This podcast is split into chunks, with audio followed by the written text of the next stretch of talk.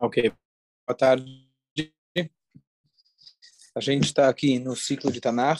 Algumas pessoas já mandaram mensagem, então, gostando da oportunidade de estudar o Tanar.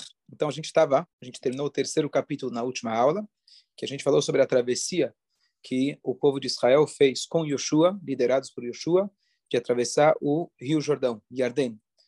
Uh, o Tanar conta para gente que o rio estava cheio nas suas bordas, e mesmo assim Hashem fez um tremendo milagre igual, bem parecido com aquele que foi a travessia do mar quando eles saíram do Egito 40 anos antes.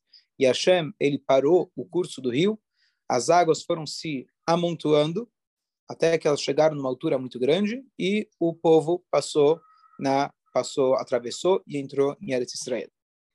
No final do capítulo a gente explicou o Midrash que diz que os Koanim eh, tinham lá 12 Koanim escolhidos, que eles agarraram, estavam levando consigo o Arona Kodesh, só que no final eles foram levados, eles voaram, eles atravessaram o rio voando. Depois desse episódio, então diz para a gente o Tanakh, vamos começar o capítulo 4. E foi quando todo o povo de Israel terminou de atravessar o Yarden, Hashem ele fala para Yoshua dizendo o seguinte, peguem para vocês 12 homens, um de cada tribo,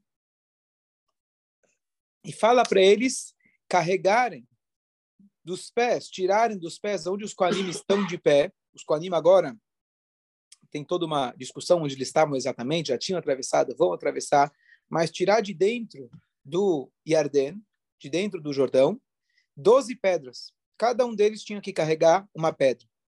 E essas pedras vocês vão levar com vocês até o lugar onde vocês vão pernoitar. O que vocês vão fazer? Com isso, vocês vão construir uma um memorial, uma né, uma lembrança, uma como chama, é uma matzevá, fugiu agora a palavra. Vão construir um quem puder aqui me ajudar, para na verdade é um monte de pedras para lembrar eles, para lembrar as futuras gerações que quando eles perguntarem monumento, para que é esse monumento? Do que, que é esse monumento? Então você vai dizer que esse monumento. Lápida. Lápida. Lápida. Lápida. Bom, aqui era um monumento para lembrar a passagem do Yarden. E aqui, na verdade, essa passagem ela vai, ela se conecta com algo que foi falado na Torá. Prestem atenção, que a Torá conta para gente em é, Dvarim. A Torá fala para gente, Deus fala para Moshe, olha, quando vocês entrarem em Israel, vocês vão ter que fazer um juramento para o povo no, em duas montanhas, e lá chama Har Eival.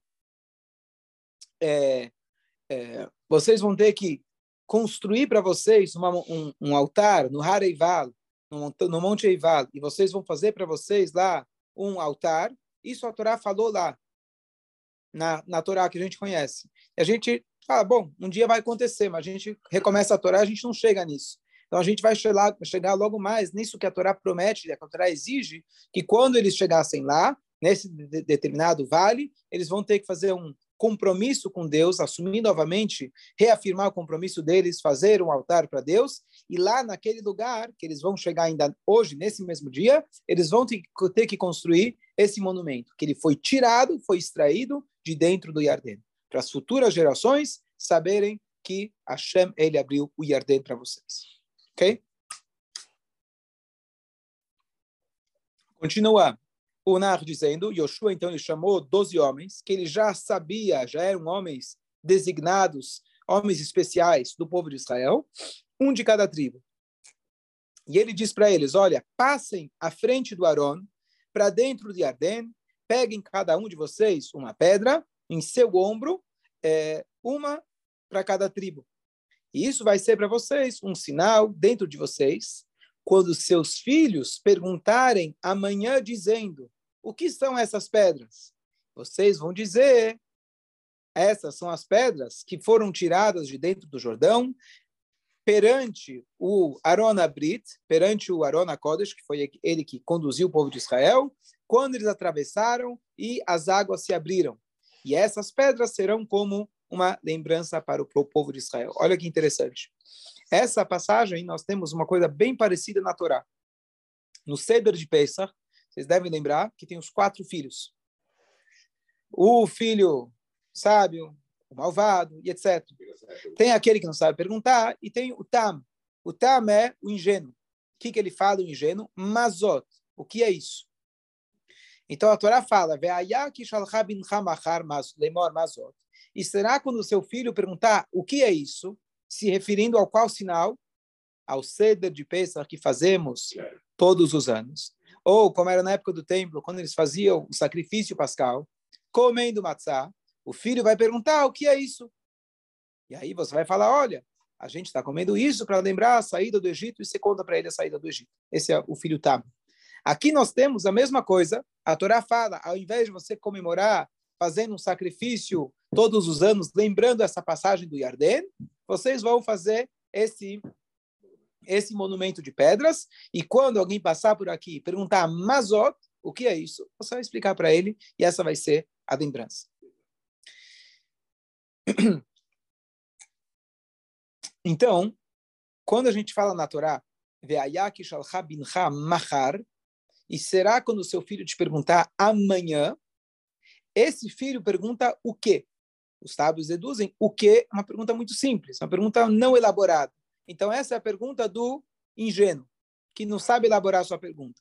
Só que, curiosamente, só na pergunta do ingênuo, do ingênuo, a Torá fala mahar, amanhã. A Torá não fala, e será quando o seu filho sábio te perguntar? E será quando o filho perverso vai te perguntar amanhã? Ele fala, e será quando ele te perguntar, sem falar o amanhã? O único que ele fala amanhã é o tam. Então, qual que é a ideia? Então, o tam, na verdade, ele representa a ignorância. Ele fala mazot. O que, que é isso? O que vocês estão fazendo? Então, isso representa o amanhã. O que quer dizer o amanhã? Vamos pegar as últimas três gerações. Pegar a geração Europa, a geração é, filhos de sobreviventes e geração dos netos. Então, a geração dos, dos que estavam na Europa, no Stetl antigo, só comer gefilte fish e rein já era suficiente para eles saberem tudo da Torá. Passava por osmose. A segunda geração ficaram só com gefilte fish. A terceira geração pergunta a Mazot, o que, que, é isso? Para que, que eu vou no cedo? O que, que significa esse negócio? Então, o Mazot, na verdade, essa, essa, essa ignorância é, uma, é, um, é um reflexo, na verdade, da passagem do tempo. A Torá fala Mahar, o o perverso, ele sabe o que está acontecendo, só que ele não gosta, mas ele sabe o que está acontecendo. O sábio, muito mais.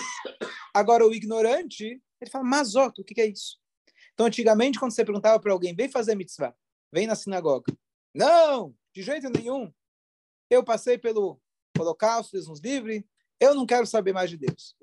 Deus nos livre sem julgar ninguém. Mas esse é um tipo de argumento que a gente ouvia da, da, da turma mais antiga.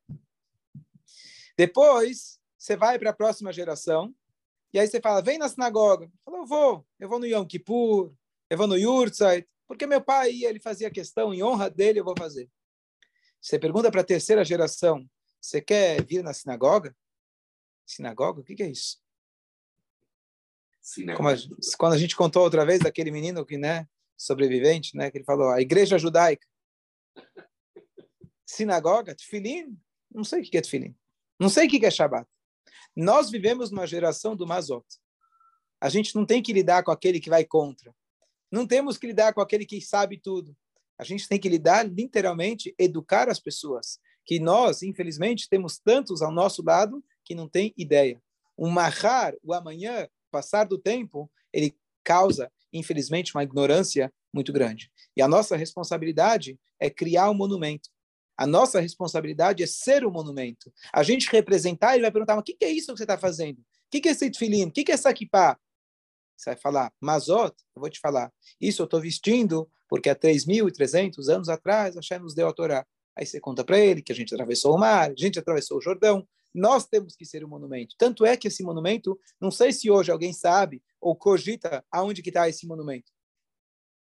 E quem passa por lá nem pensa em perguntar o que é. O monumento temos que ser nós. E aqui a Torá exige da gente que eles tirassem essas pedras de lá e erguessem um monumento. Nós somos a Mamatseva. Por isso, inclusive, está escrito que o, o, um sábio, a gente, quando vai escrever uma Matseva, quando alguém falece, Deus nos livre, então você escreve a Matseva. Então você tem aquilo que você deve escrever, e tem um cuidado que você não deve escrever demais. Você não pode escrever demais. Por quê? Senão vai chegar lá em cima, vão perguntar, peraí, estão dizendo que você era o oh, cara. É, peraí, é tudo isso mesmo? Vamos ver. E está escrito que o sábio... Qual que é a matzevá dos sábios? Você escreve para um sábio, um grande sábio, o que você escreve? Você escreve lá, mas também você não escreve muita coisa, você escreve resumido. Bom, peraí, poderia escrever desse homem maravilhas. Os ensinamentos dele são a sua matzevá. O monumento do sábio, qual que é? Não é a pedra que fica lá parada. Os ensinamentos dele que estão vivos, essa é a maior matzevá. Então se conecta bem com isso que a gente está dizendo, de que a matzevá nós temos que fazer.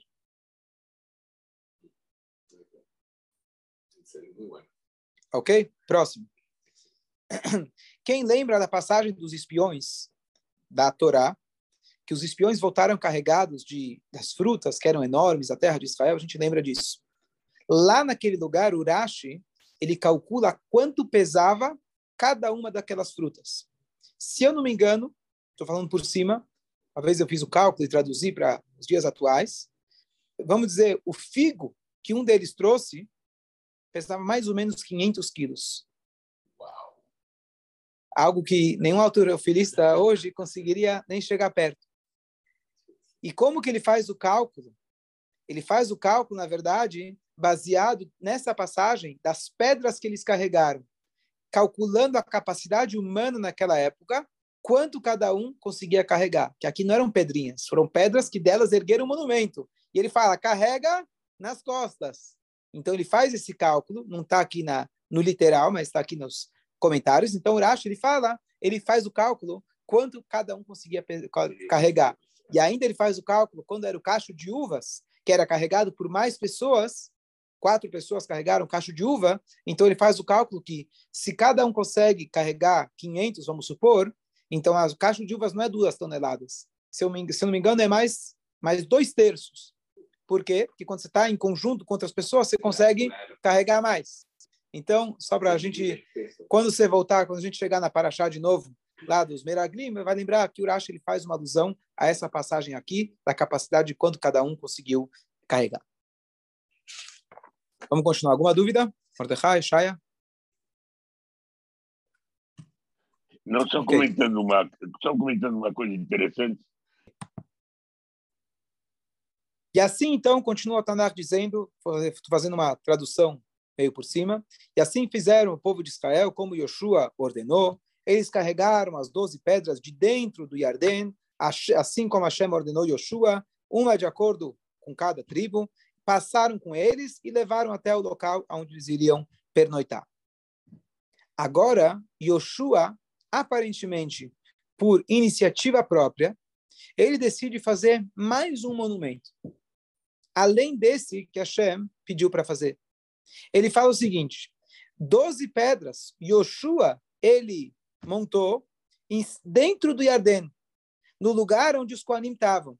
E elas continuam lá até o dia de hoje.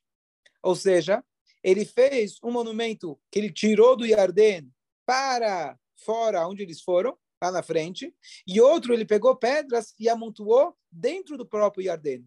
Isso não está escrito que Deus pediu para ele, mas ele fez questão de deixar uma marca no próprio Yarden. E lá no Yarden ele deixou é, esse monumento.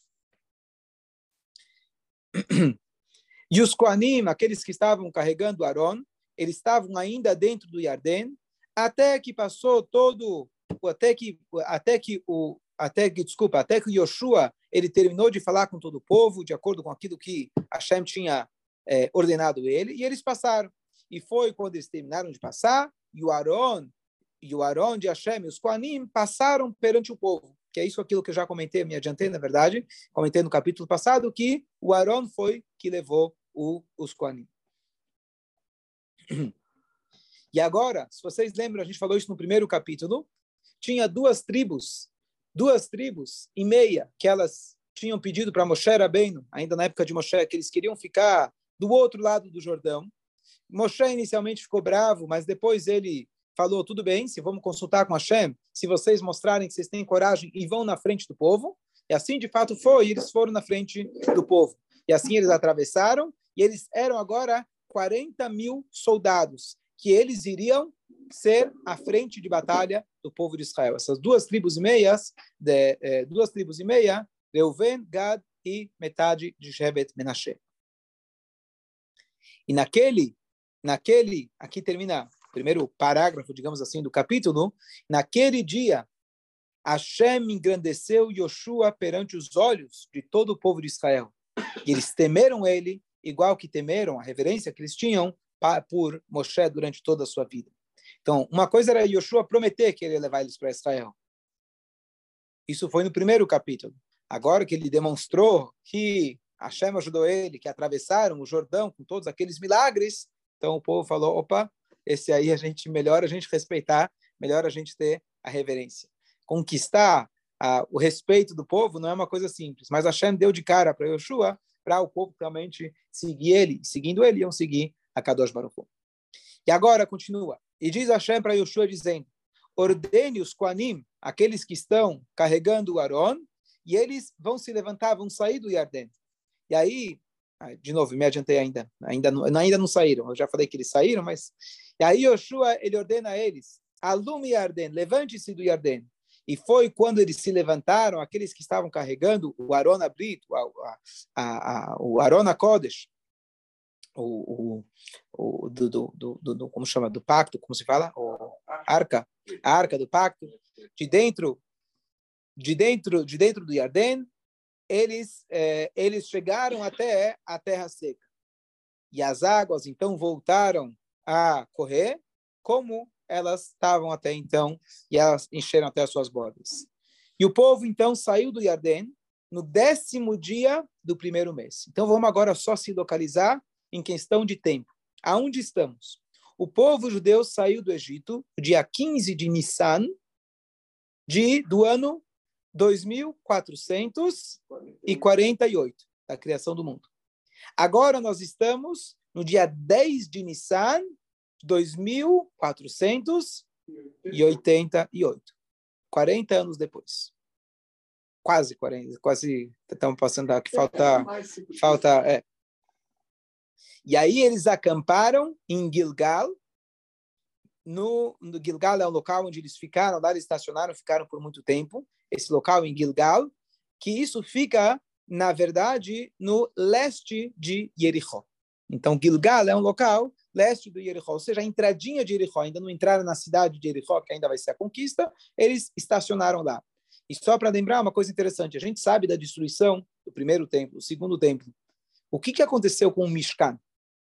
aquele templo móvel que eles tinham ao longo dos 40 anos. O Mishkan, ele nunca foi destruído. Não, ele foi, ele foi enterrado. Né? Então, então, primeira coisa, tudo que Moshe tocava as suas mãos, virava ouro, né? Tudo que Moshe tocava, aquilo era eterno. Não se destruiu. Depois a gente fala das luchot que quebraram, etc. Mas o, o conforme a explicação que caiu da mão dele, mas todo o Masé Moshe, tudo que Moshe fez, as Luchot, as primeiras ele ganhou de Deus. As segundas são eternas porque ele que fez. Então, tudo aquilo que Moshe Rabbeinu fazia, isso era eterno. Então, o Mishkan nunca foi destruído. Ele foi ocultado em determinado momento. Mas os primeiros anos que o povo estava em Israel, ainda não tinha Beit HaMikdash, ainda não tinha aquele Mishkan de pedras em Shiloh, que a gente escuta a história de Haná, etc. O que tinha era o mesmo Mishkan do deserto que ele ficou estacionado nesse local chamado Gilgal. E aí, Yoshua, ele então amontoou as doze pedras que eles tinham acabado de tirar do Yarden, e aí ele vira e fala para o povo de Israel, e será quando os filhos de vocês perguntarem amanhã, como a gente já explicou, para os pais, Mavanimaele, o que, que são essas pedras? Vocês vão avisar para os seus filhos que Hashem passou a gente pelo seco, dentro do Yarden. Hashem, ele secou para nós as águas do as águas do Yarden, para vocês, até para nós, né, até a gente passar. Ah, igual que Hashem tinha feito 40 anos antes, quando eles passaram pelo Yamsuf. Tudo isso, lemandat aretz, para que saibam todos os povos da terra, etiad Hashem, que hazakai, a mão de Hashem, que ela é forte. Leman iratem et Hashem Elokechem kolayamim. Para que vocês temam Hashem todas as suas vidas. Esse é o capítulo 4. Dúvidas? Quem estava levando a, o Aron era. era Quanim, 12, 12 Quanim. Tinha que ser os, os, os Levim. Eram Quanim. Nesse caso eram Quanim que estavam carregando. Boa. Aqui eram Quanim. Aqui eram Quanim. Rabino, é Fala. por causa. Tem uma. Hersh, bom. Bom ver você de volta, Hersh. Ok. Obrigado. Quinto capítulo. Só, só desliga o microfone. Pronto. E agora, o que, que você imagina que aconteceu com aquele povo, com os povos nativos de Israel, que a gente falou que quando eles foram até Rahav, perguntaram como estão as pessoas, ela falou, estão todo mundo morrendo de medo, que 40 anos atrás Deus abriu o mar para vocês. De repente chega a notícia que não foi 40 anos atrás. Deus acabou de abrir o Jordão e não é o Jordão, não é o, o Yamsuf que está lá longe da gente. Deus acabou de abrir as barreiras, as portas de entrada para a nossa terra. O que você acha que eles sentiram naquela hora? Então diz para a gente o quinto capítulo. E foi quando os reis de Emori, que estavam do outro lado do, do, do, do Jordão, e todos os reis de Cnani, sobre o que Hashem ele tinha secado as águas do Yarden por causa de Bnei Israel, seus corações derreteram. E eles não tinham mais espírito, ou seja, coragem, certo? Perante o povo de Israel, de tanto medo. Mas ainda assim, você vê uma coisa interessante, que ninguém deles ficaram com medo, mas nenhum deles fugiu, nenhum deles se submeteu. Eles foram para a guerra sabendo o perigo que eles estavam correndo. Ainda dava tempo para eles fugirem. Eles não fugiram. Eles sabiam que a Hashem estava com a gente, viram os milagres, mas tentaram ainda se defender. E agora vem o Brit Milá comunitário. E esse Brit Milá foi Brit Milá para valer. Porque Hashem ele fala para Yoshua, Aselecha Harvot Tsurim. Faça para você espadas de pedra. E com isso vai ser o Brit Milá em massa do povo judeu. Porque muitos do povo judeu, a grande maioria do povo de Israel, eles não fizeram Brit Milá. Quem fez Brit Milá só foram aqueles que estavam no Egito, a noite anterior que eles fizeram o, o dia anterior que eles fizeram o Korban Pesach, a Torá diz que eles não podem ser não circuncisos, então eles foram lá e fizeram o Brit Milá, foi quando Hashem deu, a, deu não, na verdade a mitzvah já tinha desde Abraão vindo, mas foi quando Hashem voltou e reforçou. Só a tribo de Levi fazia Brit Milá, todos os outros já tinham se assimilado. Então, na véspera, eles fizeram Brit Milá. E, mas todo o resto do povo não fizeram Brit Milá ao longo dos 40 anos do deserto. Possivelmente que estavam em viagem, etc. Mas eles não fizeram Brit Milá. E aqui Yoshua, então, vai mandar prestes a sair para a guerra, prestes a sair para uma guerra, todo mundo passar pela Brit Milá. Não tem anestesia, não tem nem a bisturi, é uma pedra afiada, como eles iam fazer o Brit Milá. E assim Yoshua ele fez, Harvot Surim, está escrito, vai Israel, e ele circuncidou, ele circundou o povo de Israel. Parece como se fosse uma coisa simples, né? Fizeram fila aí, pá, pá, pá, pá, pá. A gente vai nas caparotas, né? Vai matar as galinhas, né? Vai, vai, vai em dezenas. Sim, aí é outra história. Sim, é outra história, quando estava no caminho, sim.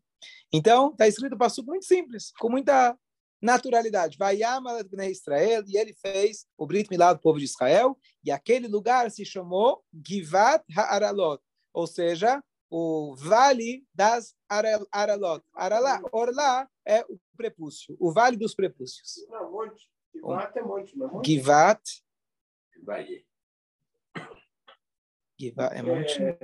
E vai depois. Vai. É, é, vale é outro, é Emek. Emek. Obrigado. Givat. Boa. Givat é- Obrigado. É, Emek é, é, Emek é. Obrigado. Morro. Morro. Morro pequeno. Obrigado. Morro. O morro, o monte. Seria o monte, o monte dos, do, do prepúcio. É, você pode imaginar. Se tiver a gravação desse shiur, mandar para o Israel que fez a vai Opa, opa, tá bom, tá bom. Falar para ele que ele teve sorte, teve, teve um, um- uma pessoa que participa aqui do show, que fez o Brit Milá agora, está em processo de conversão. E Então os ele. dois estão morrendo de dor. É, então eles estão com dor, estão reclamando, né? Conta para ele como É. foi lá com o Lavi Yoshua. Me manda essa gravação, Robin, eu vou mandar para ele. Ele devia usar alguma bebida. Não sei. E ele, então, ele, circun, ele circundou todos os homens. é, é, e quem, quem não? Então, quem ele, quem ele circundou? Todos aqueles que saíram do Egito, eles tinham Brit Milá. Mas aqueles que nasceram depois, eles não fizeram o Brit Milá. Isso que a Torá está falando para a gente, isso que o Tanakh está falando para a gente.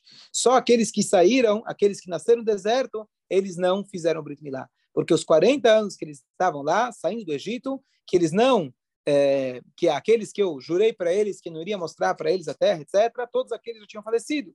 E agora, os filhos dele, Yoshua foi lá e circundou eles, eles não fizeram, o, não tinham feito ainda o Brit Milá, que eles estavam no caminho. E agora, esse Brit Milá realmente era um pacto, não somente como o Brit Milá genérico, que, bom, todo Yudi faz, e já é uma conexão máxima com Hashem, mas era um reaf uma, uma reafirmação do pacto, agora, de entrar em Israel, de fazer o Brit Milá e continuar no caminho de Hashem. Inclusive, está escrito no Birkat Amazonas, segunda brachá, a gente tem três coisas que a gente tem que mencionar. Brit, Torá e Eretz Israel. No Delecha, quando a gente fala a segunda brachá do, do, do Birkat Amazon, tem essas três coisas, elas vão juntas. Brit, a gente fala, "Ve'al Brit Tabivsarenu. Depois a gente fala Torá, Hashem Limadetanu. E aí a gente fala, Baruch Hashem, Ala Ve'al Amazon. E aqui vem um voto muito bonito da Meir Shapira de Dublin, que ele fala que a Torá já deixou claro para a gente como que a gente pode se estabelecer na terra de Israel. Tem duas condições, Brit e Torá. Quando a terra ela se separa do Brit e da Torá, você não vai você não vai conseguir. Então agora entrando em Israel, o que que a Hashem está fazendo com eles? O Brit, o pacto, que através desse pacto eles estão reafirmando agora já muitos já adultos, reafirmando não só o próprio Brit, mas reafirmando o compromisso deles com a Torá de Hashem.